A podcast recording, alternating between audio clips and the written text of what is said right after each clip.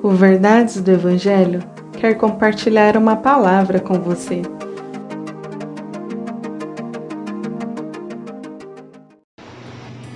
Salmo 55, verso 17.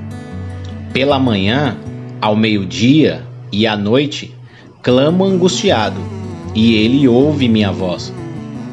Todos nós desfrutamos de diversos privilégios, a começar da vida, não é? O cuidado de Deus, sua graça e misericórdia. Porém, dentre tantos privilégios, não podemos nos esquecer um dos maiores: a oração. É isso mesmo. A oração é a nossa conversa com Deus.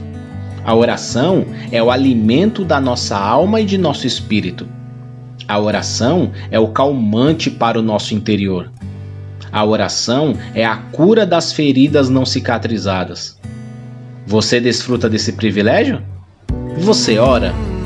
O salmista, nesse verso, diz que orou a Deus pela manhã, ao meio-dia e à noite.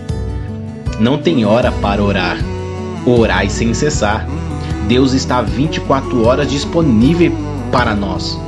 Receber e ouvir as nossas orações é uma alegria a Ele por meio de sua bondade e de sua graça. Não perca mais tempo. Ore. E que Deus te abençoe. Compartilhe esse devocional. Siga nossas redes sociais. Verdades do Evangelho Oficial.